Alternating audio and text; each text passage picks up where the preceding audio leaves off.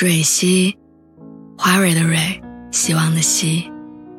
今天你还好吗？你可以在微信公众号和微博中搜索“蕊希”，每天晚上我都会用一段声音陪你入睡。听完今天的故事，祝你晚安，做个好梦。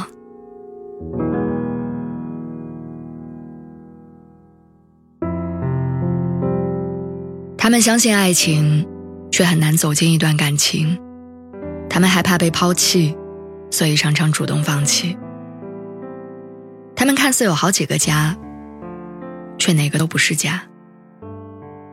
他们是单亲家庭的孩子。我记得脱口秀大会中有一个选手用段子的方式讲述了自己作为离异小孩的经历。他说，小时候有不懂事的同学。知道他爸妈离婚之后，会围着他唱：“你没有爸爸，你没有爸爸。”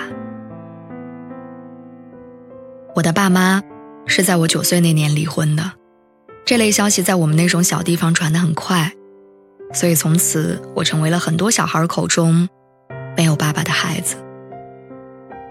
我记得那个时候有一天，一个童年玩伴突然不跟我说话了，我追着他问了很久，他说：“我爸妈不让我跟你玩。”你爸妈离婚了，你是坏孩子。那是我第一次感受到爸妈离婚给我带来的痛楚。对于一个九岁的小孩来说，坏孩子这个标签真的太沉重了。我甚至不知道自己做错了什么，我就要承受被疏远的后果。长大以后，我仍然在很多时刻感受到被歧视。比如去银行或者医院，我经常需要填写各种各样的表格。每次填到家庭成员那一栏，我似乎都能感受到身边人好奇的眼光。比如我上网搜索离异家庭的相关内容，会出现许多分析离异家庭孩子性格的文章，关键词多为自卑、逆反、怯懦、孤僻。比如路过相亲角的时候，我会看到很多标准里都有一条：不要单亲家庭。单亲家庭的孩子似乎被贴满了很多标签，不是好的恋爱对象，是区别于正常人的群体，甚至有一定的性格缺陷。即使我用尽全力克服这些家庭离异带来的创伤，但那些标签还是会跟随我一辈子。后来我遇到了一个不错的男生，我记得在捅破窗户纸之前，我犹豫要不要跟他坦白。得知我是单亲家庭的孩子之后，他只是普通的点了点头，仿佛我只是说了一句“我不喜欢吃芒果”。我没有得到怜悯的目光，没有疏远的动作，而是坚定的被牵起了手。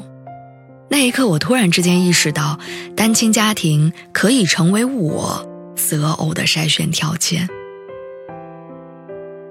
他会帮我阻挡掉那些不是同一个世界的人。一个有着独立思考能力的人，不会拿单亲作为评判对方的标准。上帝是公平的，你要相信。如果说单亲是一种创伤，那生活一定会在未来的某个地方。为你埋下彩蛋。一个单亲家庭的孩子要经历什么？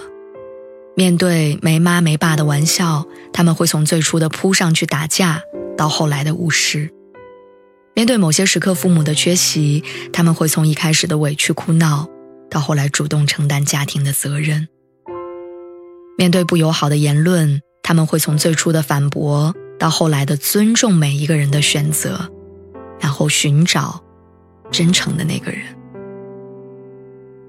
他们被逼着要加速长大，他们变得擅长照顾身边人的情绪，他们在克服自卑、逆反、怯懦和孤僻。